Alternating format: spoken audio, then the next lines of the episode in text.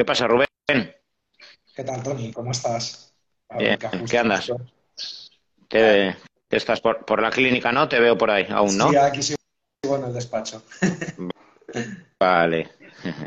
Bueno, Rubén es un trabajador incansable que echa demasiadas horas trabajando, estudiando y bueno, eh, fruto de todo ello y de su experiencia y de, todo lo que estudia y su pasión, ¿vale? Pues estoy seguro que vais a poder aprender mucho eh, en el día de hoy acerca de, bueno, de, de algo crucial y algo muy importante que es el sistema cardiovascular y todo aquello que tiene que ver con un correcto diagnóstico, un correcto manejo desde el ámbito de la nutrición, desde el ámbito de la suplementación, desde el ámbito del deporte y muchas de las áreas ¿vale? que de forma integral tienen que ser manejadas eh, a la hora de atender a, cualquier paciente con una alteración del perfil lipídico, con hipertrigliceridemia, eh, con, pues, con, un infarto recientemente pues, eh, ocurrido, ¿vale? Y pues bueno, esto por desgracia es el día a día que trabajamos eh, normalmente en consulta pacientes con síndrome metabólico. Ya sabéis que el síndrome metabólico es un proceso por el cual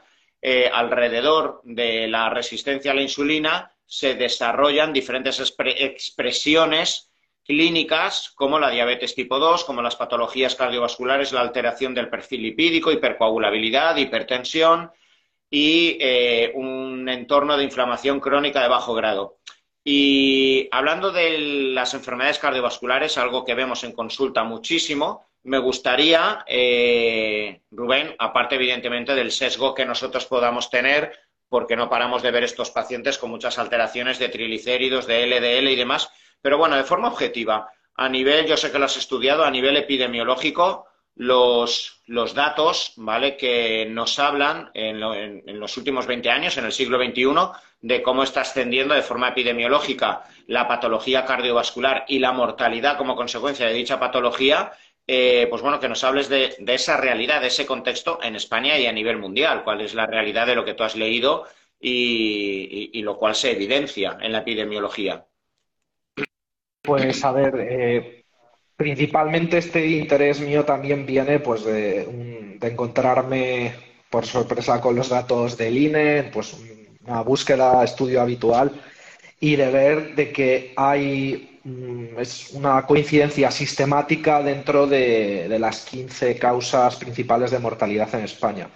Una coincidencia sistemática de procedencia pues muy, muy parecida que son las enfermedades cardiovasculares, ¿vale? Entre las 15 primeras causas de muertes que hay en España, más o menos 5, 6 de ellas son eh, producto pues, bueno, de afecciones al endotelio vascular, de alteraciones del perfil lipídico, eh, que al final están relacionadas directamente con enfermedades isquémicas del corazón. Enfermedades cerebrovasculares, pues insuficiencias cardíacas, hipertensión arterial, incluso enfermedades de trastorno de síndrome metabólico concomitantes como puede ser la diabetes mellitus, ¿vale? Que al final pues es un cofactor de mortalidad muy importante aquí. Entonces, de entre todas las cosas que podemos hacer para mejorar la salud de una persona, desde mi punto de vista, observar cuáles son las primeras causas de muerte en España nos ayuda mucho a entender dónde tenemos que poner el foco porque al final pues podemos mejorar la salud de muchas formas, podemos dirigir herramientas, pero el tiempo, el dinero, el esfuerzo y la energía son limitados. Entonces tenemos que valorar pues el, coste de oportunidad, el coste riesgo-beneficio, inversión, etc. Y esto nos lleva a, pues, a entender de que la enfermedad cardiovascular es una de las primerísimas cosas que tenemos que atender.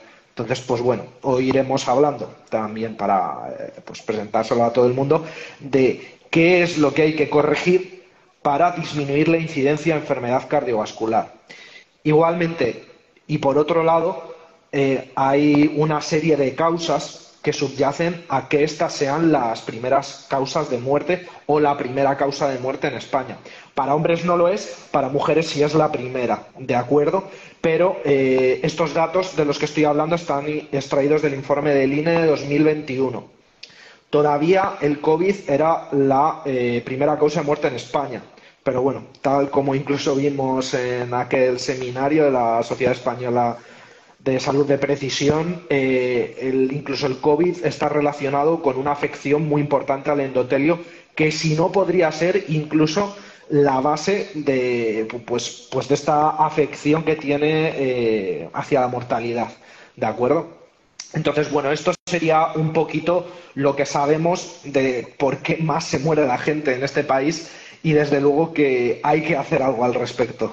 Bueno, yo creo que otros países occidentales, eh, como Estados Unidos, yo creo que es más dramático, ¿no? No sé si has leído un poco estadísticas, pero yo me imagino que será aún mucho peor, ¿no? Porque el grado de obesidad y de metabólicas es mucho mayor allí. A ver, la verdad que es, digamos que es dramático, pero no por lo que existe ahora, sino por el histórico que tenemos, que es bastante exagerado. En este aspecto, incluso me, hay ciertos mensajes que me, me, causan un poco de gracia, que proliferan por, por Instagram, de que no se paran de bajar, pues bueno, los objetivos de colesterol a lo largo del tiempo, pues bueno, como en un intento de la industria farmacéutica de vender más farmacología, más estatinas y demás. Pero la realidad es que tú te vas a ver las guías, las primeras guías que existieron de colesterol, y en América, por ejemplo, hacia el 1985, mediados de la década de los 80, aparecen las primeras guías, ¿vale? Eh, todavía no era la Asociación Americana del Corazón, tenía, tenía otro nombre que recogía más tipos de especialidades. Pero esa es la primera guía americana que ya te dan un objetivo de colesterol total, que ni siquiera es el más importante, ¿vale? Ya lo hablaremos luego, pero te dan un objetivo total de colesterol eh, no superior a 200. Eso en 1985. ¿Por qué?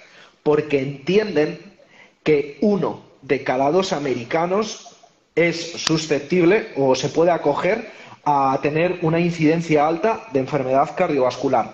Una de cada dos personas. Y luego, incluso en Europa, hacia la década de los 60 todavía se empiezan a esbozar eh, ciertas pautas y ciertos pues, pues bueno indicativos para la población general de que ya hay que tener en cuenta eh, los lípidos como un factor de, mortalidad, ¿vale? O sea, es algo que sabemos desde hace muchísimo y no solo que sabemos de hace mucho, sino que sabemos que la gente se está muriendo de eso desde, desde tiempos inmemoriales, ¿vale? Desde antes de que, de, que de que nosotros, pues bueno, por ejemplo yo naciese, pues ya la gente se moría de eso. Y aún nos encontramos en aras de esa situación pese, pese a que el, consumo de grasa se ha reducido en la dieta, eso es, es un hecho, y puede que el de azúcares haya aumentado, pero subyacen muchas más cosas importantes que vamos a hablar a esto. El caso es que nos encontrábamos ya en 1985 con un problema gigantesco que sigue existiendo de una forma absolutamente similar ahora mismo, ¿vale? Y en este sentido, todavía no ha habido una toma de conciencia suficientemente importante por parte de la población, ¿vale? Esos son un poco los aspectos que yo vi incluso fuera ya de, Occidente sobre la enfermedad cardiovascular. Eh, mira, más allá de entrar en, en el en el esbozo y el desarrollo de las moléculas y los procesos fisiológicos que subyacen a la patología cardiovascular, ¿vale? Antes de que entremos en el colesterol, sus fracciones, la insulina, la glicación, la inflamación del endotelio, etcétera. No quiero que entremos ahí.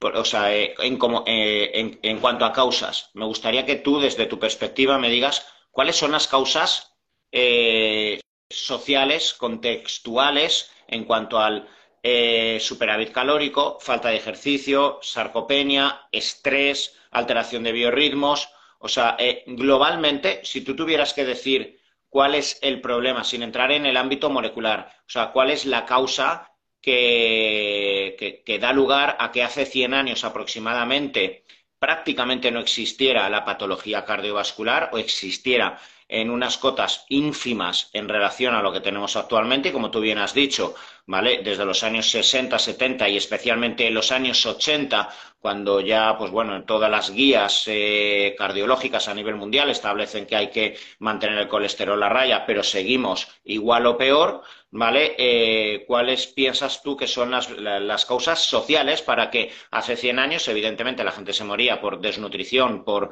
eh, por, por, patologías infecciosas, etcétera, ¿vale? Que ahora mismo no, ¿vale? Pero eh, es evidente que se ha disparado exponencialmente la patología cardiovascular. ¿Qué es lo que piensas que, está detrás de este crecimiento exponencial? Vale, yo desde aquí tengo muy, muy claras las causas que provocan esto y las voy a transmitir desde mi óptica personal. Luego cada persona, pues bueno, puede, puede intuir otro tipo de causas.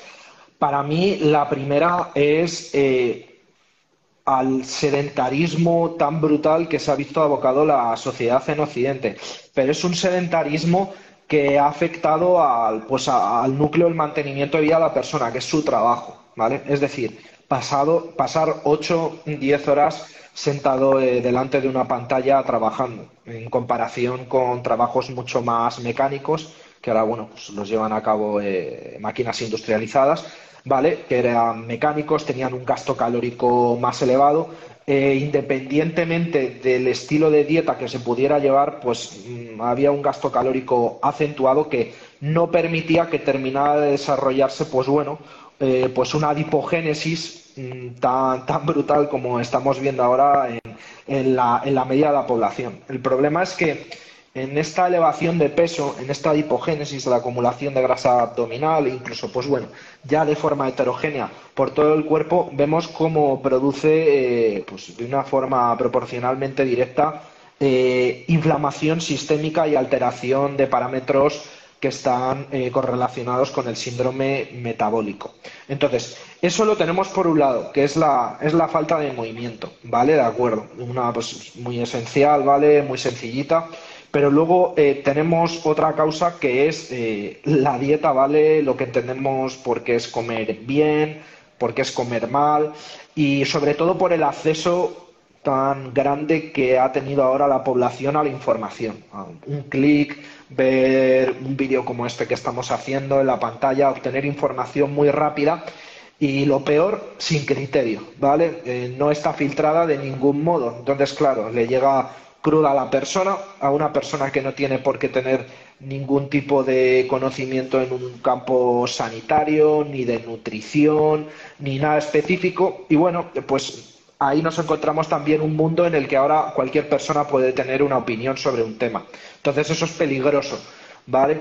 Es peligroso porque mm, se ha creado, pues bueno, alrededor de lo que creemos que es un estilo de vida saludable, pues ciertas corrientes extremistas en cuanto a determinados, pues bueno, patrones de nutrición, ¿vale? al final también cada persona tiene que hacer, que hacer, su negocio y los extremismos siempre han funcionado bien, no solo en negocios, sino a nivel político a lo largo, a lo largo de la historia.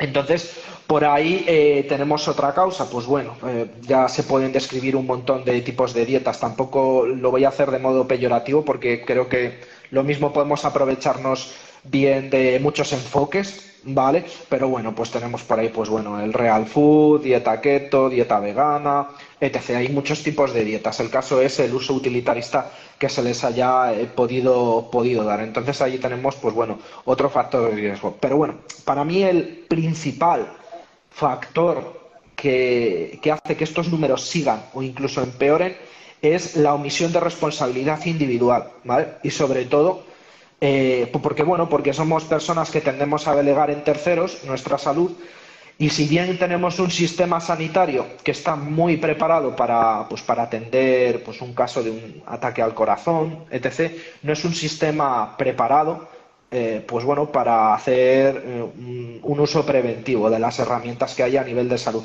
Pero no lo digo de modo peyorativo para los sanitarios, ya les vale con tener que atender a alguien en, en cinco minutos, sino eh, como un, alegato, lo digo para nosotros, para los dietistas y nutricionistas, de, abordar eh, este problema, ¿vale? Y reivindico desde aquí nuestro trabajo porque al final eh, los que nos preocupamos por estudiar las causas subyacentes a, a esta enfermedad cardiovascular está en nuestra mano al final, pues bueno, instruir un poco a la gente. Entonces, volviendo a la omisión de responsabilidad individual, creo que tenemos el concepto de la sabiduría un poco, eh, pues bueno, eh, tergiversado. Entendemos por sabiduría, pues que la gente se hace eh, vieja con el paso del tiempo y va aprendiendo a lo largo de la vida, pero la realidad es que lo que aporta sabiduría son las experiencias y no simplemente el paso del tiempo. Es por esto que vemos personas que, pues, que no tienen ningún tipo de control ni de responsabilidad sobre su salud.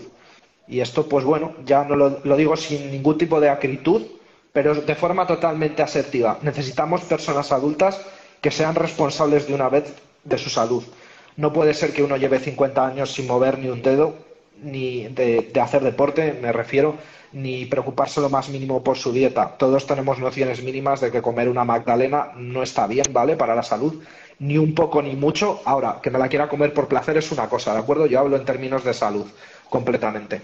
Entonces, estamos viendo, pues bueno, que, las personas llegan a la consulta o a la sanidad eh, pública para que les atiendan y resulta que son demasiado, demasiado viejas para cambiar hábitos que llevan arrastrando toda la vida, pero sin embargo cuando le dices que tiene todos los factores de, de eh, riesgo cardiovascular, mm, pues vamos, concomitantes para que te dé un ataque al corazón, son demasiado jóvenes para morir. ¿Vale? Entonces ahí no, no, casan estos conceptos. Eh, demasiado viejo para cambiar, pero muy joven para morir.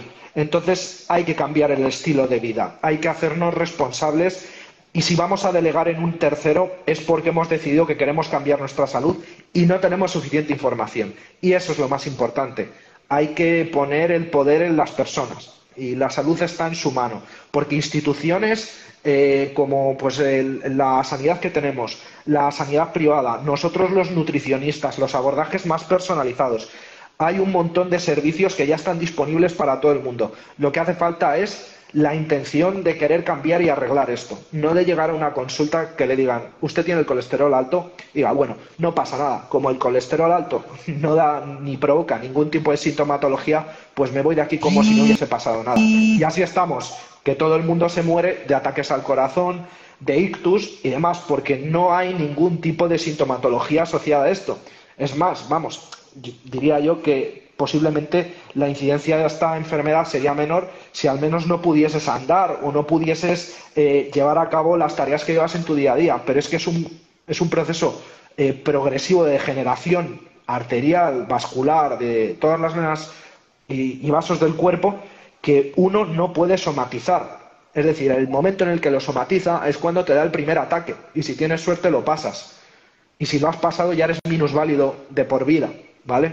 entre comillas. Entonces, quiero poner en claro que lo que hace falta es tener una responsabilidad individual muy sólida y ponerse eh, manos a la obra, abandonar el sedentarismo y empezar a, estudiar los enfoques dietéticos que se han demostrado que ayudan a prevenir y a solucionar la enfermedad cardiovascular.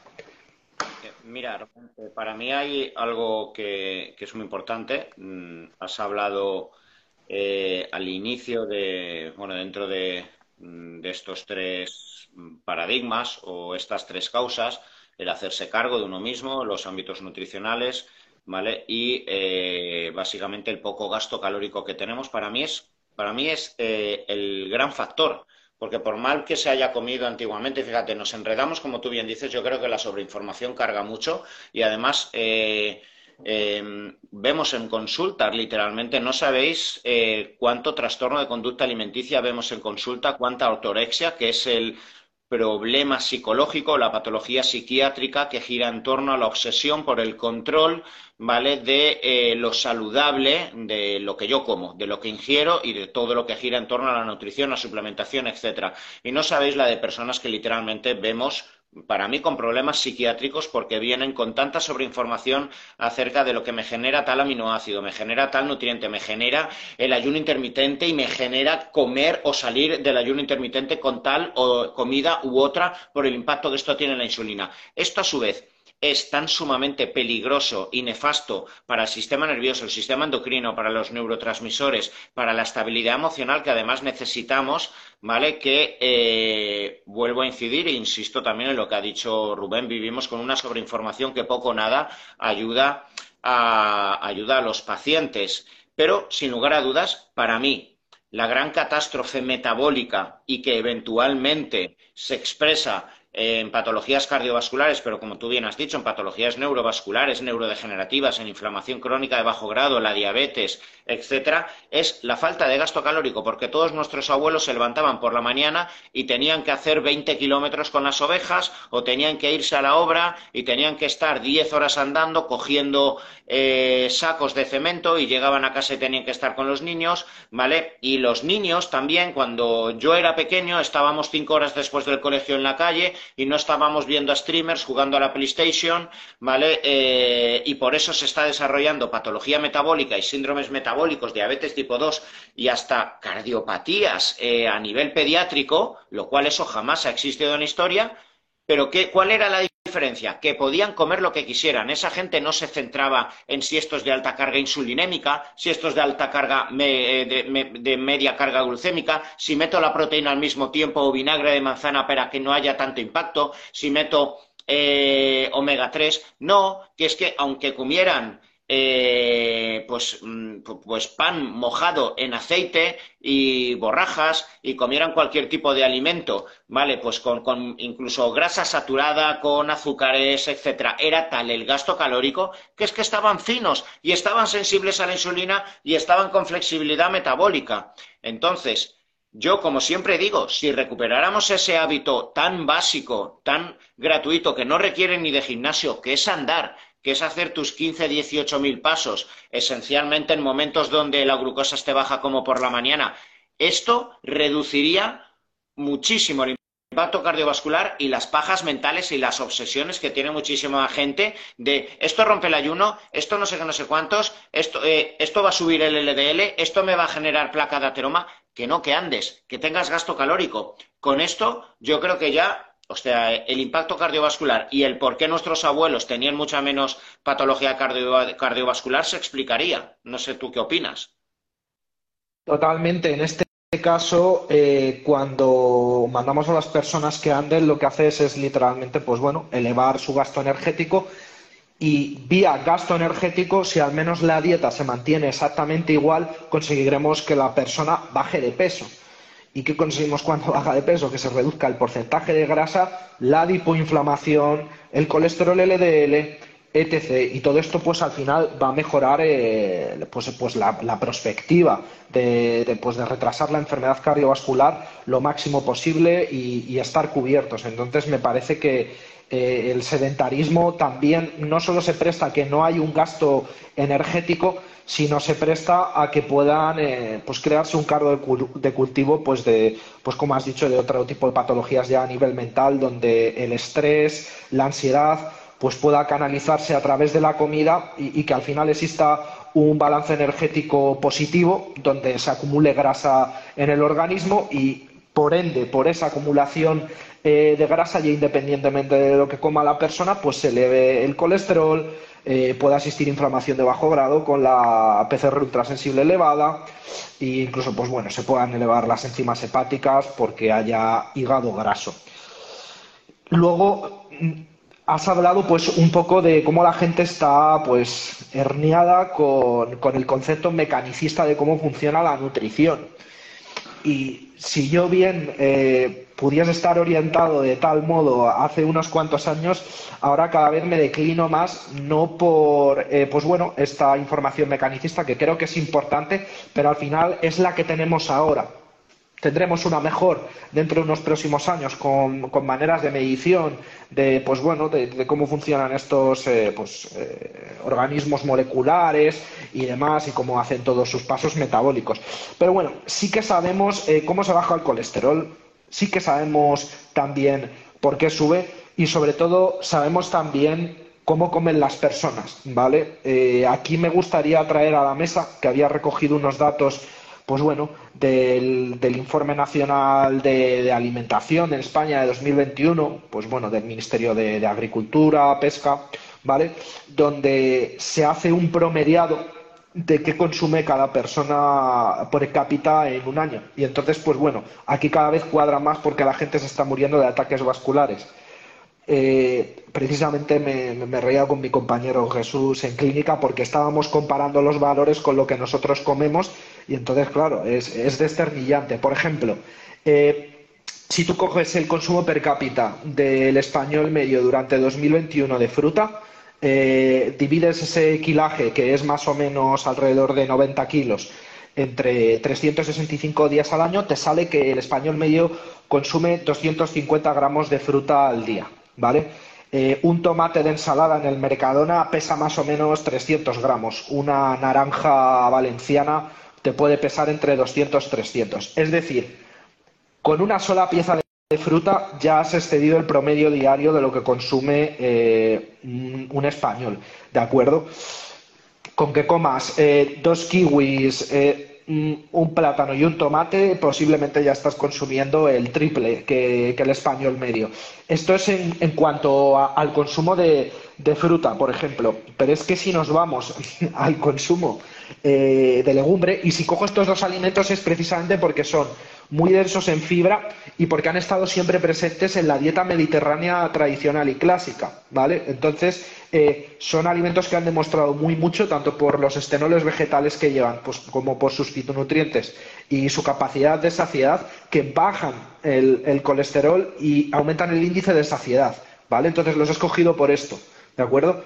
Las legumbres, eh, si bien en el informe del, pues bueno, del Ministerio de Agricultura y Pesca nos lo dan dividido entre legumbres en seco y en cocido, pues me gustaría atender a, pues bueno, solamente a las que hay cocidas. En este aspecto, si tú coges el consumo anualizado per cápita del español medio de legumbres y lo divides, de legumbres cocidas en bote, y lo divides entre 365 días, te sale que en 2021 un español medio consumía 5 gramos de legumbre al día. ¿Qué significa esto? Que si te vas al Mercadona, te compras un bote de garbanzos, una lentejas y te lo comes, el, bote este, el de 400 gramos de hacendado, pues has ya eh, has consumido más o menos lo que va a consumir cualquier español que te cruces por la calle en los próximos 80 días. Es más, si en una sola semana del año tú decides a la hora de la comida comer un día eh, garbanzos de bote, al día siguiente guisantes, al otro lentejas, al otro alubias y al otro frijoles, ya has consumido más que cualquier español promedio en todo el año. En plan, solo en, cuatro días o cinco ya has, has, superado el consumo de lo que va a comer una persona en todo el año. O sea, no me extraña para nada que, pues bueno, que haya todo este tipo de patologías vasculares, sobre todo porque dirás, vale, no hay que coger solo estos datos, sino hay que ponerlos en comparación. De acuerdo, pues eh, me gustó eh, coger dos alimentos que ahora son muy socorridos, ¿vale? Dos tipos de alimentos, los bollos y los platos preparados. Aquí viene la gracia, porque con los platos preparados, si, en plan pizzas, eh, el pollo este que, compras ya precocinado, pues bueno, cosas rápidas para gente que no tiene tiempo y está todo el día trabajando que no tiempo para el tiempo para nada, ni para hacer deporte ni para atenderse a sí misma. Pues eh, más o menos el consumo era alrededor de unos 46 gramos diarios promediados de, producto precocinado. Estoy diciendo que el de legumbres son 5 y el de plato precocinado son literalmente, pues bueno, 10 veces más, ¿vale? Se consume 10 veces más plato precocinado que legumbre, que es un alimento pues que está genial, a mi parecer, equilibrado en proteínas, eh, grasas y carbohidratos, y que ha estado siempre presente en la dieta mediterránea y bueno, pues en los platos. Quiere decir que vamos, que el español medio está todo el día, pues atendiendo al consumo, por, por ejemplo, pues, de pizzas, de pollos precocinados, y va a comer a casa de su abuela pues una o dos veces al mes, que es cuando le pone el plato de garbanzos, ¿vale? Entonces, claro, esto no puede ser, porque el consumo de fibra a diario pues, se queda muy corto para lo que realmente, necesita la población media. Y para terminar, eh, recojo también el dato de los bollos, porque el consumo promediado eh, del español eh, medio salía a 17 gramos al día, que sigue siendo unas tres veces más que el de legumbres. Entonces, creo que cualquiera que no tenga ningún tipo de conocimiento de nutrición sabe que un bollo no es saludable y que una pizza precocinada no es saludable. No estoy diciendo que no haya un momento en el que te lo puedas comer el fin de semana y disfrutarlo. Perfectamente. Cómetelo, disfrútalo. Yo soy el primero que lo hace, ¿vale? Pero no digas que es sano, porque no lo es, ¿vale? Entonces, eh, opino que hay un hueco siempre para ese tipo de comida, pero nuestro día a día, el día que trabajamos, que dormimos, nuestra entresemana, no puede basarse en alimentos eh, basura, ¿vale? Y en alimentos eh, de, pues de comida rápida y precocinados. Debería de basarse, pues bueno, en alimentos que pueden ser hasta igual o más cómodos, como un bote de legumbres ya cocinadas o algo de fruta. ¿Vale? También hay hueco para otros alimentos, pero había decidido escoger estos cuatro para comparar. Entonces, eso es un poco los, lo que nos encontramos también en la, en la sociedad, en concreto, de España. Mm, antes te pregunté por las causas que tú considerabas que han generado que en los últimos 100 años se haya disparado la enfermedad cardiovascular eh, y que lo pedía efectos ecosociales. Eh, y ahora mismo te voy a preguntar por eh, fisiológicamente, molecularmente, cuáles son las causas, qué ocurre en el organismo, ¿vale? yo creo que el dogma única y exclusiva de que la patología cardiovascular gira en torno a la molécula de colesterol ya está totalmente, pues bueno, mm, obviado por parte de la comunidad científica porque sabemos que es una condición sine qua non el hecho de que el LDL esté presente y elevado, pero sabemos que no es el único factor exclusivo para el desarrollo de la placa de ateroma y eventualmente eh, cualquier accidente cardiovascular o cerebrovascular. Conocemos muchísimas, muchísimas más causas primarias, secundarias, ¿vale? Cada una, ¿vale? Eh, con mayor o menor eh, peso en, en la etiología del desarrollo de la placa cardiovascular, pero bueno, ahora sí ya quiero que te mojes, ¿vale? Y quiero que hablemos en profundidad. También os digo que hay tantas cosas que tocan hablar, ¿vale? Y tampoco te estreses, Rubén, que haremos una segunda parte, ¿vale? O sea que podemos hablar tranquilamente, podéis tomar notas, ¿vale? Dejaré colgado, como bien os he dicho, este primer eh, directo y eh, hablaremos en una segunda parte mucho de terapéutica, de fármacos, de reposición hormonal, hormonas, ¿vale? De cómo afectan al perfil lipídico, o hay mucho, ¿vale? Yo creo que incluso dará para un tercer directo, me lo veo venir, pero bueno, paso a paso. Hablemos de las causas ya etiopatológicas. Mm, vale, de acuerdo. Como bien has dicho, eh, la conversación ha venido siendo hasta ahora siempre el colesterol LDL. Y lo va a seguir siendo, pero han surgido, eh, pues bueno, justo ahora nos encontramos en el 2023, yo creo que en el mejor año para el descubrimiento, pues bueno, de, pues de nuevos horizontes para la enfermedad cardiovascular, nuevas formas de tratarla y sobre todo nuevas formas de diagnosticarla y de ajustar a cada persona eh, pues el riesgo cardiovascular que pues bueno que, que, le, toca de acuerdo por, por determinados parámetros.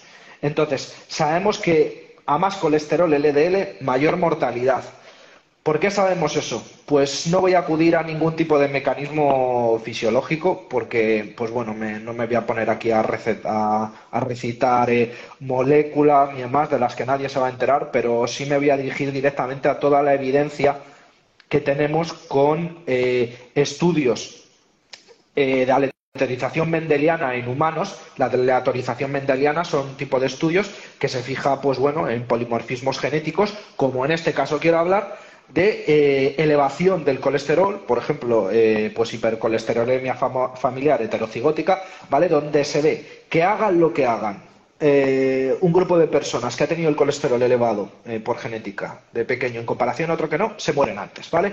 Por todo tipo de causas, ¿vale? Sobre todo de índole cardiovascular. Entonces, sabemos por todos los modos que disminuir el colesterol LDL disminuye eh, porcentualmente también el riesgo de enfermedad cardiovascular, ¿vale? Incluso por cualquier modo. Eso es súper interesante, ¿vale? Es decir, da igual cómo bajemos el colesterol, LDL.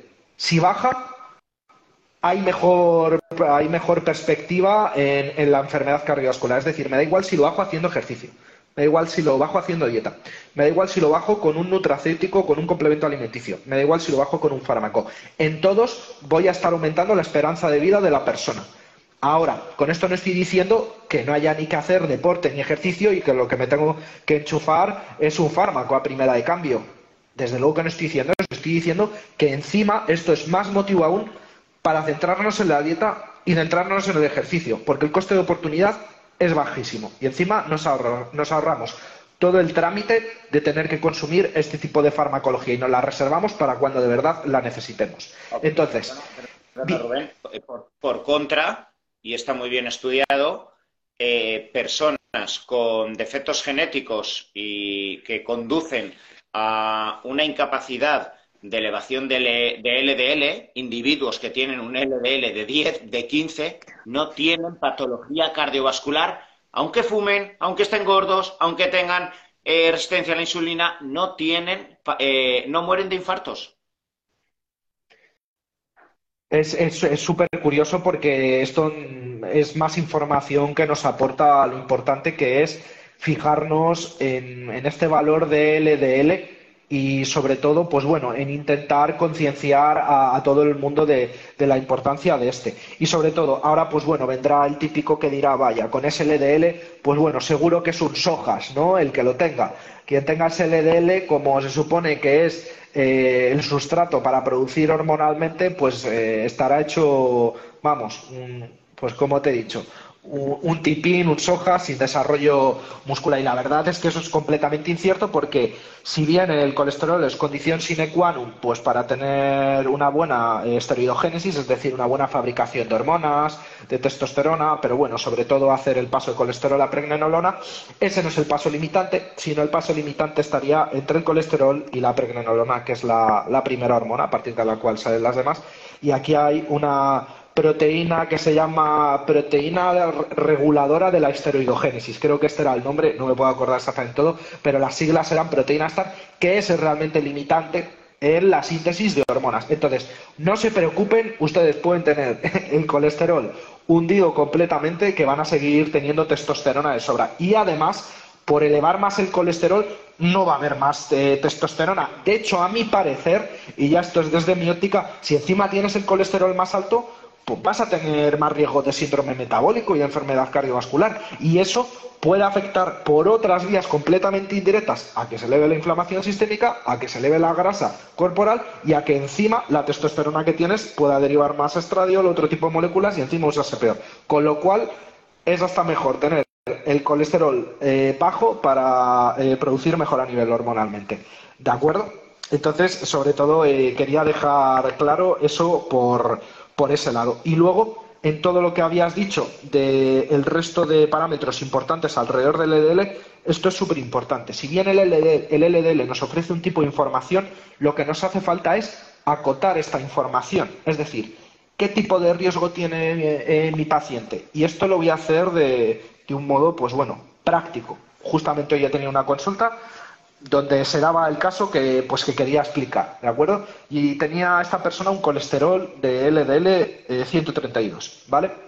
Bueno, a primera vista, para todo el mundo no es elevado. Y quiero dejar por sentado que ahora mismo se concibe que si no tienes un riesgo cardiovascular elevado, ese sí está elevado, ¿de acuerdo? Porque para población general, según las líneas de la Sociedad Española de Cardiología, de la Sociedad Española para Arteriosclerosis y de la Sociedad Europea para la Arteriosclerosis, tiene que estar el colesterol LDL por debajo de 100 en cualquier paciente con bajo riesgo cardiovascular, ¿vale? Yo hablo de lo que dicen estos organismos, ¿de acuerdo? Y estos organismos, pues bueno, están compuestos por todo el conjunto de médicos, lipidólogos, cardiólogos y sobre todo gente muy interesada en la investigación científica. Esto es lo que dice la gente que ve a diario cómo eh, viene gente infartada a, pues bueno, a sus consultas. Entonces, por ejemplo, mi paciente tenía 132, lo cual no es exagerado, ¿vale? No, no, no, no es exagerado, pero yo tenía otros parámetros que le habíamos pedido que me daban mucha información de que sí es muy exagerado y que de hecho el riesgo de infarto era muy alto. ¿Qué parámetros son estos? Principalmente eh, va, ¿Qué edad tenía? ¿Eh? ¿Qué edad tenía? Bueno, el, bueno, pues la edad típica en la que de repente sí nos empieza a importar el colesterol, los 50 años. Nos ha dado igual toda la vida, pero resulta que ahora o nos ponemos las pilas o literalmente, bueno, nos da, pues bueno, un accidente cerebrovascular, un accidente isquémico y bueno, pues si tienes suerte sobrevives y si no, pues formas parte de, del INE la, la, causa número uno de muerte en España, así que toca ponerse las pilas. Siempre suelo decir esto en consulta, ¿vale? Entonces, ¿qué parámetros tenía yo para esta persona eh, de 50 años de edad con su colesterol LDL en, ciento, en 132? Pues bueno, principalmente lo que más nos importa son las partículas de mayor heterogeneidad, ¿vale? ¿Cuáles son esas? Colesterol no HDL, principalmente el marcador que engloba eh, ApoB y todos los otros eh, tipos que vendrían a ser, pues bueno, VLDL, ILDL, aunque no es muy típico eh, pedirlo, kilomicrones ricos en triglicéridos, etc. Resulta que su ApoB, que ya incluso ha demostrado que puede ser igual o mejor predictor la polipoproteína AB de riesgo cardiovascular y de ataque al corazón, estaba significativamente elevado y sobre todo el colesterol no HDL, que son todas estas partículas que sí que se imprimen dentro de la, de la capa arterial, estaba significativamente alto, estaba en 182 o por ahí, ¿vale? Se entiende que para una persona sin riesgo cardiovascular tiene que estar por debajo de 130, sin riesgo, ¿vale? Entonces resulta que esta persona eh, tenía tanto la APO alta, que por cierto no lo he explicado, pero es muy sencillo, esto va a ser la forma del que lo entienda todo el mundo. La ApoB me dice si las partículas de LL son grandes o son pequeñitas.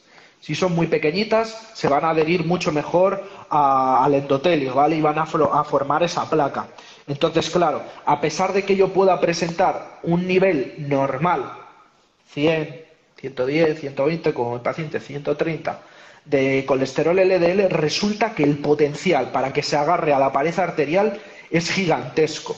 Entonces, claro, ahí me da igual que haya poco, porque todo el poco que hay se va a acumular, ¿de acuerdo? Entonces esto es súper importante. Eh, y también, pues bueno, esto nos da eh, una perspectiva de cómo de, riesgoso, de riesgosa es la salud de esta persona. Entonces, por un lado, explicado, tenemos la POVE, ¿vale? Eh, el colesterol no HDL, que son todas las partículas heterogénicas, y nos falta una, que bueno, eh, está muy de moda en redes sociales, la voy, a, la voy a comentar obviamente, pero hay mucha gente que se centra solo en esto. Y esto es muy importante, pero no es lo único, lo más importante es lo que acabo de decir.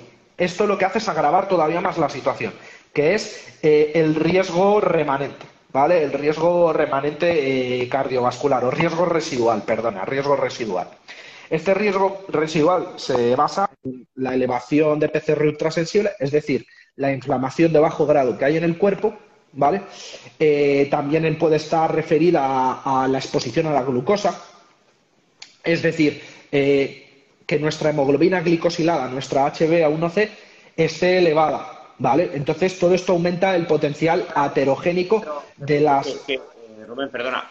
sí, sí, sí, claro. ¿Qué nivel para ti de hemoglobina glicosilada? Ya sabemos que normalmente las analíticas nos marca de 5,6 a 6 aproximadamente prediabetes, por encima de 6 ya es una diabetes. Yo creo que cuando más vemos mm, analíticas de, tíos en forma o, mujeres en forma, normalmente anda en 4,8, 4,9. No sé tú, ¿vale? Pues bueno, que, que, has estado leyendo bastante guías y demás y correlaciones de los eventos cardiovasculares en cuanto a la hemoglobina glicosilada. Eh, porque es algo que no he leído, ¿vale? O sea, si, eh, no, no, no, no, he leído guías o que, que digan, mira, esto claramente, más allá que por encima de 5,6 es prediabetes, pero el vínculo con el riesgo cardiovascular nunca lo he leído. No... Pues eh, resulta súper curioso que tú siempre que vas a leer y siempre que, pues bueno, mm, observas contenidos de los organismos oficiales, que son los que establecen las guías, siempre vas a ver por ahí la diabetes, porque al final es una causa casi concordante, ¿vale? Con la, con la enfermedad cardiovascular. Resulta que el diabético, pues bueno, tiene un riesgo de, enfermedad cardiovascular grandísimo, ¿vale? Y por eso siempre, incluso que ves algún, pues bueno, yo en mi caso, voy a ver algún seminario que de algún, eh, pues bueno, doctor, lipidólogo, siempre se termina tocando el, tema de la diabetes y el peligro que corren estos pacientes. Yo, este ya es a criterio personal, veo eh, avanzado a pasos gigantes al, pues bueno, toda la perspectiva de la enfermedad cardiovascular referida a los lípidos, es decir, al colesterol total, al colesterol LDL, HDL, eh, los eh, umbrales que se van que se van seteando, lo veo súper avanzado y, exigente en comparación con los umbrales que tenemos para HB1C. Lo siento, pero es que 5.8 de hemoglobina glicosilada, yo de verdad, o sea, eh, bajaría radicalmente ese umbral. Me parece súper conservador. O sea, es que he tenido gente obesa y con sobrepeso delante con la hemoglobina glicosilada por debajo de ese marcador. Claro, ¿con qué cara le voy a decir yo a esta persona que encima está bien de salud? No puedo decir eso, ¿vale? Para mí, cualquier persona debería de tener eh, su hemoglobina glicosilada, si pudiese ser alrededor de 5. Y si puede ser por debajo de 5, mejor. Sí, en torno a 5, 4,8, 4,9. Para mí ese es el, ese es el, punto ideal. Porque eh, eh, es, es absolutamente dramático que, pues bueno, tengas el torrente sanguíneo inundado de partículas mm, de LDL y sobre todo aterogénicas, colesterol no HDL, y que encima, eh, pues bueno, con esa importancia, porque se multiplica, ¿vale? Multiplica el riesgo de forma exponencial para que todas estas partículas se adhieran al, endotelio vascular y puedan eh, generar la placa, ¿vale? Y bueno, eh, con toda esta perspectiva de la diabetes, pues bueno, también quería destacar que donde veníamos hablando del, pues bueno, del riesgo residual del colesterol, que también está de moda, entran, pues bueno, otro tipo de afecciones, pues por ejemplo, con los triglicéridos, ¿vale?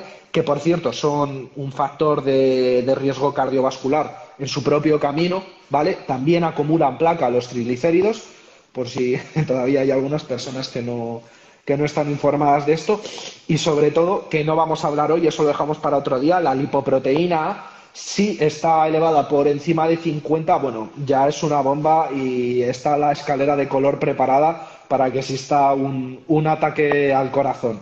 Entonces, eh, como venía hablando del paciente que tenía mi colesterol, eh, que tenía el colesterol LDL en 132, si bien no era muy alto, para él es altísimo, es un colesterol dramáticamente alto y que lo que le dispone es a tener un ataque cerebrovascular isquémico temprano y bueno, en general eso es a lo que me quería referir, que si tú tienes un colesterol LDL normal, pero resulta que tu HDL está bajo, que tu ApoB está alta, que, tu colesterol no HDL y todas las partículas heterogénicas están altas, que tu PCR está alta, que tus triglicéridos están altos.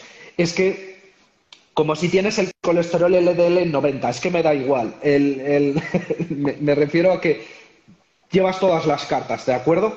Así que, eh, aún así, con todo esto, ¿quiere decir que no tengo que atender el colesterol LDL? Ni mucho menos. Claro que hay que atenderlo. Entonces, aquí es donde quería hacer un inciso grande y quiero que la gente se quede con este mensaje. No hay un umbral eh, genérico y universal para todo el mundo de colesterol LDL. ¿Por qué?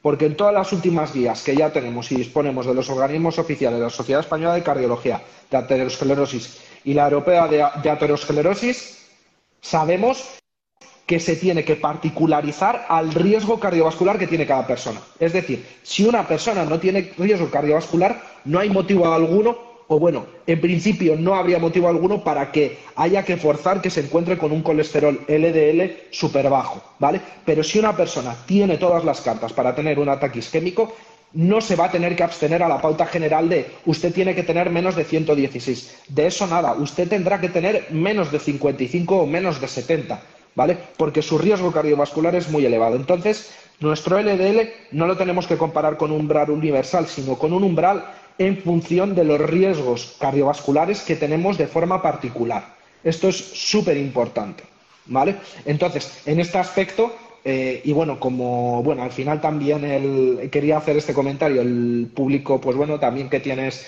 Tony, donde estamos en el ámbito, nos encanta el culturismo. Eh, este tipo de personas tienen muchos factores de riesgo cardiovascular. Lo digo porque muchas veces tienden a mirar las líneas generales que hay para todo el mundo, pero ellos no son todo el mundo, ¿vale? Un culturista no es todo el mundo, es una persona con muchos factores de riesgo cardiovascular activos. Entonces, la pregunta que se tiene que contestar todo el mundo, ¿tendrá que abstenerse esta persona al mismo umbral que otra que no consuma ningún tipo de farmacología o no haga culturismo o no tenga un IMC por encima de 30 o no tenga estrés oxidativo elevado? ¿Tendrá que hacerlo o no? pues entonces dejo esa, esa, pregunta en el aire respecto a esta parte de la, de la conversación. Mira, preguntaban por aquí, quiero que aquí también puedas pronunciar. El LDL es una condición sine qua non, que evidentemente exista LDL mm, denso y pequeño para que se genere una adherencia al endotelio de la capa vascular y se pueda formar, ¿vale? Pues toda esa predisposición eh, de la formación de placa de ateroma, donde eventualmente se va a depositar el calcio para que se genere la placa de ateroma y finalmente se dé lugar a la obstrucción de, de la arteria, de cualquier arteria coronaria, etcétera. Pero, ¿cuál es la causa primaria? ¿Por qué se genera un acople, ¿vale? O una adherencia y una integración en el endotelio eh, en el endotelio íntimo, en la capa íntima arterial, ¿vale? del LDL. ¿Por qué? ¿Por qué ocurre esa adherencia?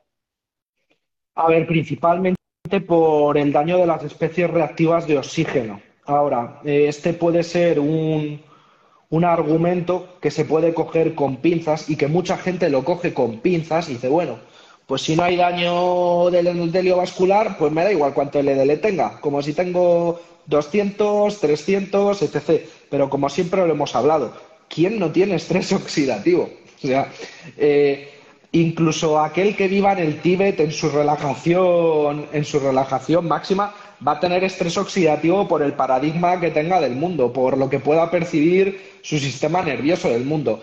Eh, es, algo que, va a existir siempre al final la homeostasis va, pues, pues por un lado va a tener un nivel oxidativo, por otro lado, eh, pues bueno, mm, antioxidativo, ¿de acuerdo? Y siempre va a andar en, en, este, en este equilibrio. Entonces, va a haber un daño oxidativo en todo el mundo. Entonces, podemos dar por hecho de que, a, pues bueno, a abordar esa lesión del endotelio va a llegar el LDL, se va a pegar y al final pues va a formar esta placa de ateroma que no solo está eh, obviamente compuesta por LDL, también está pues bueno pues compuesta por fosfolípidos, por, por macrófagos del, sistema inmunitario, eh, etc. Entonces, eh, bueno, siempre le digo que si incluso comprando el argumento de que solo se forma placa por la lesión del endotelio vía hemoglobina glicosilada alta, eh, vía cortisol, vía hiperactividad inmune, etc., eh, pues justificamos tener el colesterol LDL, yo que sé, en 300, en 400,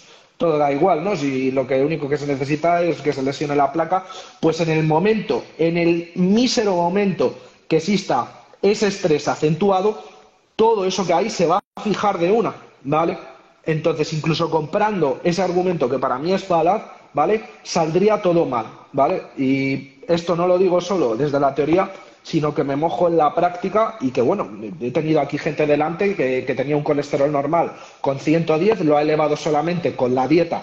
Evidentemente, eh, creo que lo vamos a tener que cubrir ya para otro directo, qué dieta ha llevado esa persona, ¿vale? Para elevar su colesterol LDL de 110 a 300 o 400 y que tenga un infarto solamente por eso, ¿vale? Solamente por eso, llevando su vida exactamente igual. Entonces, el colesterol LDL hay que tenerlo controlado siempre. Y además se ve que hay más esperanza de vida contra más bajo está.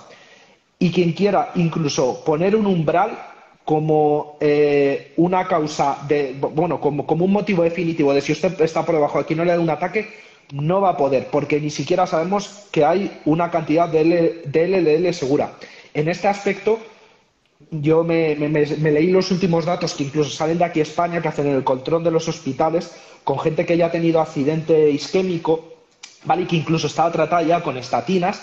Y fíjate que poniéndole el tratamiento intensivo más fuerte de todos, que incluye estatina de alta intensidad, el ecetimib para la absorción, para inhibir la absorción del colesterol en el aparato digestivo, los inhibidores, eh, bueno, los anticuerpos monoclonales inhibidores del PCSK9, todo el tratamiento, le meten el colesterol LDL por debajo de 20 una vez de que ha sufrido infarto y aún así una de cada cuatro personas vuelve a tener un infarto en tres meses. Debajo de 20.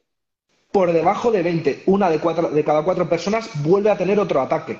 ¿Vale? Evidentemente, si encima no se lo metes debajo de ahí, pues la, la perspectiva de que le, vaya a ocurrir es todavía más alta pero incluso sigue ocurriendo ahí. Entonces, existe un problema grave también, pues bueno, al final del control y de la adherencia a este tipo de, tratamientos, ¿vale? También de, pues bueno, intensivos de colesterol, que pueden hacer eh, que sean los que la gente, pues bueno, eh, no, no, no, quiera seguir. Verse en esta circunstancia, pues bueno, es raro porque al final si te da un ataque al corazón y pensabas que llevabas una vida saludable y te des ahora con todos los fármacos, pues bueno, lo primero es tender a pensar que, eh, pues bueno, que, que, las farmacéuticas quieren hacerme daño y demás. Y que soy el primer escéptico, ¿vale? Que esto no lo digo ni siquiera como un mensaje de apología de las farmacéuticas ni de que todo el mundo tiene que usar eh, eh, pues bueno, fármacos para la reducción de colesterol, pero si son necesarios, siempre el coste-riesgo-beneficio yo lo veo bajísimo. Si tú en una balanza tienes que usar esta farmacología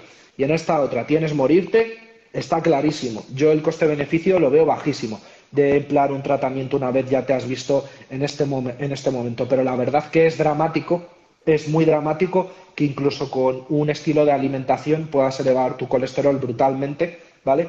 Y en contra del sesgo de confirmación que tienes de lo que encuentras en Internet, pues bueno, resulta que te hallas con, un ataque al corazón y prácticamente ya te deje eh, minusválido de por vida, porque un, un, ataque al corazón ya te trastoca, pues bueno, los siguientes años son duros, hay que enfrentarlos sabiendo que las posibilidades de sobrevivir, pues, pues bueno, no es que sean muy, muy bajas, pero vaya, eh, yo tendría los cojones de corbata, ¿vale? Entonces, esto es importante, así que creo que ya llevamos una hora y sería muy interesante cubrir el aspecto dietético, ¿vale? Pero bueno, eh, te dejo ya a ti, eh, pues bueno, concluir por aquí y, ya me dices, Tony. A ver, para entender la medicina, para entender la ciencia, hay que entender que nunca se puede hablar de forma exclusiva. A ver, eh, nos estaba diciendo por aquí un, oyente, creo que es Mundo Vaca, que tiene eh, el LDL a 300, ¿vale? Y se ha hecho un calcio, un calcio score, ¿vale? Y le ha salido a cero. Eso simplemente, eh, eso nos indica que en tu caso, y me alegro por ti, el hecho de que tengas el colesterol LDL a 300 no implica que se esté oxidando, no dice absolutamente nada. Esto es como eh, una persona que fume cuatro paquetes de, mm, cuatro paquetes de cigarros al día y no tenga eh, cáncer tumoral, ¿vale? Eh, o sea, no tenga tumor de, pulmón, o sea, sí, de, pulmón, ¿vale? No tenga cáncer de pulmón y no tenga ningún tipo de problema, pero otra persona que tenga genes, un polimorfismo genético con una predisposición al cáncer de pulmón, lo pueda tener. El hecho de que alguien eh, se ponga testosterona, nosotros, por ejemplo, que trabajamos con muchos pacientes que usan esteroides anabolizantes, hay algunos que tienen unos polimorfismos genéticos eh, que pueden eh, generar un desarrollo en una mayor expresión de DHT, de estradiol, y el PSA se les dispara, y, eso, y hay otras personas que se ponen diez veces más de esteroides y el PSA, lo vemos constantemente en consulta, lo tienen en 0,4. Eso no significa absolutamente nada. Y nosotros no estamos diciendo que el LDL es la causa de la patología cardiovascular. Estamos diciendo que es una condición sine qua non en tanto en cuanto existan otras variables, pero que no pueden controlarse siempre. Y yo he tenido pacientes que han tenido el LDL muy alto durante 5, 6, 7, 8 años y no ha pasado nada, y han tenido su calcio score que cada año se lo han estado haciendo y ha estado perfecto y no ha pasado absolutamente nada. Y eventualmente han existido circunstancias en las cuales se ha estresado más, ha cambiado de trabajo, eh, ha empezado a fumar, eh, ha aumentado su presión arterial, ha tomado algún tipo de fármaco y, como bien ha dicho Rubén, ese LDL que estaba siempre alto y no estaba generando células espumosas, no estaba generando internalización de macrófagos inflamatorios. De repente ha cambiado el contexto y ese LDL se ha estado oxidando. No implica nada. Y tengo pacientes que tienen LDL en 550 y se han hecho calcioscores y los han tenido perfectos. No implica absolutamente nada. ¿Vale? El LDL es una condición sine qua non que va a estar alto si hay una placa de ateroma. Pero el hecho de tener el LDL alto no significa que tú vayas a tener una patología cardiovascular. Por eso estamos hablando de condiciones. Por ejemplo, podemos pensar ¿vale? Cuando hemos hablado de qué es lo que va a generar una adherencia del LDL en el endotelio cardiovascular para que eventualmente se pueda favorecer la expresión de una placa de ateroma. La, liberación de especies reactivas de oxígeno, en las cuales intervienen mucho las hiperglicemias, si hay una variable que genera eh, liberación de especies reactivas de oxígeno, radicales libres que pulverizan la capa íntima arterial y que como consecuencia ante esa microerosión el organismo como mecanismo de defensa tiene que favorecer la adherencia del LDL. Pero si esto es necesario, al igual que es necesario la resistencia a la insulina cuando hay una inflamación y cuando hay un evento estresante en el organismo, no quitemos la resistencia a la insulina, porque la resistencia a la insulina, gracias a ella, el organismo está siendo al menos competente y está sobreviviendo, pero a largo plazo te va a matar la resistencia a la insulina. El LDL, esa adherencia, permite que esas microerosiones en zonas, ¿vale? Donde, por ejemplo, puede existir un aumento de presión arterial. Se ha observado que normalmente donde existen placas de ateroma es donde se está generando mayor aumento de presión arterial en esas arterias coronarias, porque es un proceso que tiene que existir. Pero si existiera ese aumento de presión arterial y tuviéramos una persona con un polimorfismo genético que le hace estar siempre con un LDL de 20, pues no caería en una placa de ateroma. Hace falta todo este proceso coadyuvante. Y, hablando de todo lo que favorece la adherencia, tendríamos que hablar de la inflamación crónica de bajo grado sistémica. Y con esto sí que acabaremos, ¿vale, Rubén? Porque fíjate, en los últimos años y en los últimos tiempos se habla mucho de la obesidad sana. Se habla muchísimo de eh, favorecer la integración, ¿vale? Eh, de la obesidad. Y Dios me libre de tener un pensamiento, una actitud y, un comportamiento nazi y tirano, evidentemente, ante cualquier persona que esté sufriendo, ¿vale? Eh, por, por, estar obesidad, u ojo, o que esté feliz por estar obesa, y yo no soy quien, aunque sea médico, ¿vale? Para decirle que cambio o no. Pero los puntos sobre las IES, no puede existir una obesidad, un porcentaje de grasa alto, eh, entendiendo como porcentaje de grasa alto un hombre por encima de un 20-25%, una mujer por encima del 35-40%, y aunque aparentemente, fíjate lo que te digo, el LDL esté en 150, que podría ser no tanto,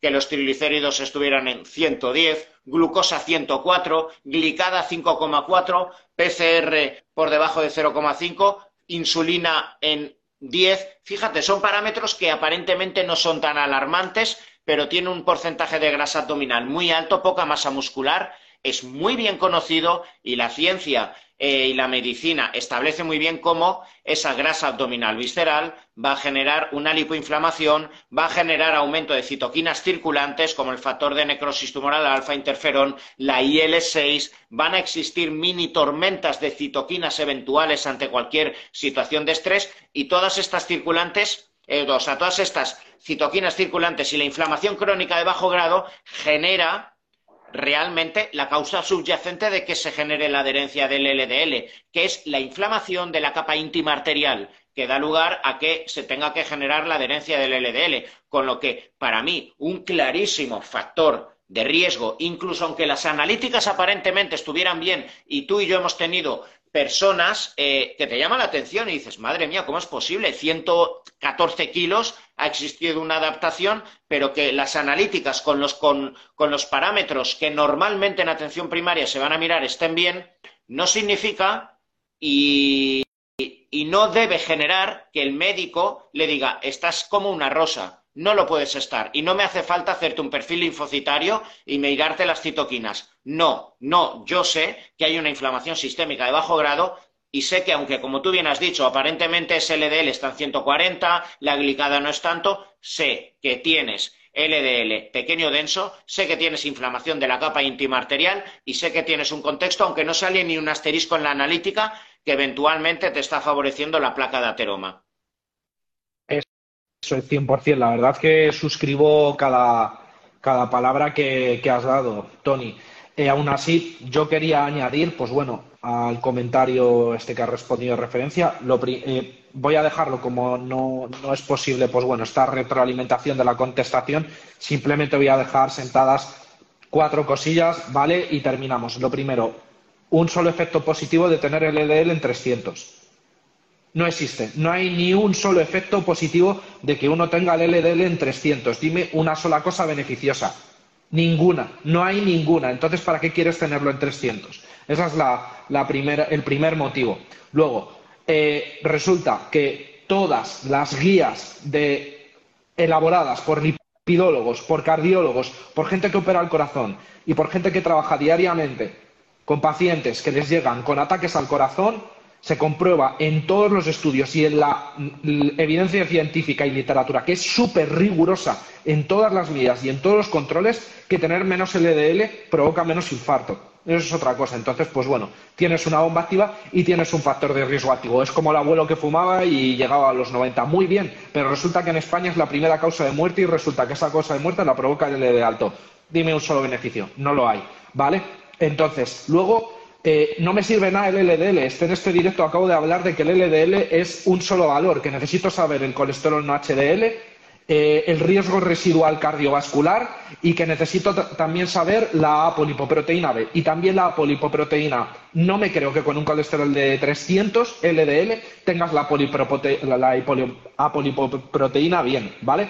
Entonces, eh, vale, una cosa es que en un TAC no se detecte esto, pero tienes todos los factores de riesgo activos, ¿vale? Eh, por el lado del perfil lipídico. Entonces, eh, lo digo porque es que es sensacionalmente imposible tener bien la ApoB teniendo un colesterol de 300, ¿vale? Es una, es una bomba. Y de nuevo, voy a, a este parámetro. ¿Qué beneficio tiene elevar el colesterol LDL? Ninguno. Y ya lo dejemos para el siguiente directo.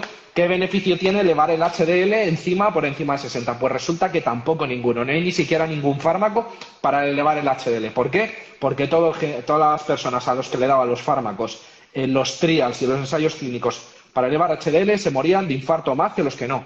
Entonces, ¿Qué, efectos positivos hay de tener más colesterol en sangre? Ninguno. Si todavía tuvieses más testosterona, pues bueno, algo podemos valorar, sobre todo para la gente que quiere mazarse en un gimnasio. resulta que no hay ninguno. Entonces, eh, no, lo veo una cuestión significativa que, tratar, ¿vale? Desde mi aspecto. Entonces, estas son mis perspectivas. Eh, necesitamos fijarnos en la ApoE, colesterol no HDL, riesgo residual vía eh, eh, PCR, vía hemoglobina glicosilada, vía exposición a la glucosa, vía riesgo trombótico, vía LPA, ¿vale?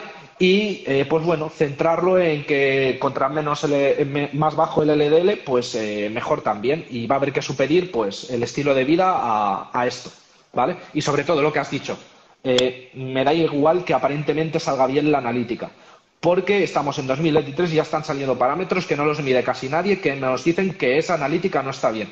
Incluso en todas las líneas, cosas como el IMC, aunque es muy impreciso, si tienes IMC por encima de 30, más riesgo de ataque a la patata. Es decir, se te considera eh, paciente de alto riesgo cardiovascular. Y ese es solo uno de los factores para considerar, para hacer el cribado de a qué riesgo cardiovascular debes abstenerte. Da igual cómo tengas la analítica, me da igual. Usted tiene este factor, ¿vale? Entonces es un poco el apoyo a lo que tú acabas de decir, Tony. Genial. Bueno, pues esto nos va a dar para muchos directos, Rubén. Tengo aquí tengo muchas preguntas y no, no tenemos ni, ni el 25% cubiertas, o sea que, bueno, da igual. Será un serial bonito, ¿vale? Que iremos colgando. ¿vale? Pues bueno, hoy sobre todo hemos hablado de epidemiología, factores de riesgo, pero nos queda hablar, ¿vale? De qué es lo que realmente tenemos que medir y los rangos en los que tenemos que medir. el LDL, triglicéridos, proteína ferrativa, insulina, eh, ferritina, eh, testosterona, eh, o sea, muchas variables. Hoy mismo hemos estado hablando en, consulta, ¿vale? de cómo la, funcionalidad tiroidea impacta muchísimo en el perfil tiroideo, ¿vale? O sea, hay muchísimas cosas de las que hay que hablar, ¿vale? El modelo de dieta, el deporte, ejercicio aeróbico, ejercicio anaeróbico, el estrés, el sueño, bueno, o sea, esto nos va a dar para mucho, los propios fármacos, que también va a dar para mucho, los suplementos nutracéuticos. los, los nutracéuticos, el abordaje dietético, cómo enfocarlo. Hay, la verdad que, que es un, un, mundo interesante el de la patología cardiovascular. Eso es, y bueno, es algo que nos compete a todos aprender, entender y yo creo que nos da para cuatro capítulos, así que nada, ponte a estudiar, Rubén, que... le daré, le daré. vale, venga, buenas noches a todos. Venga, Tony, hasta mañana. Hasta luego.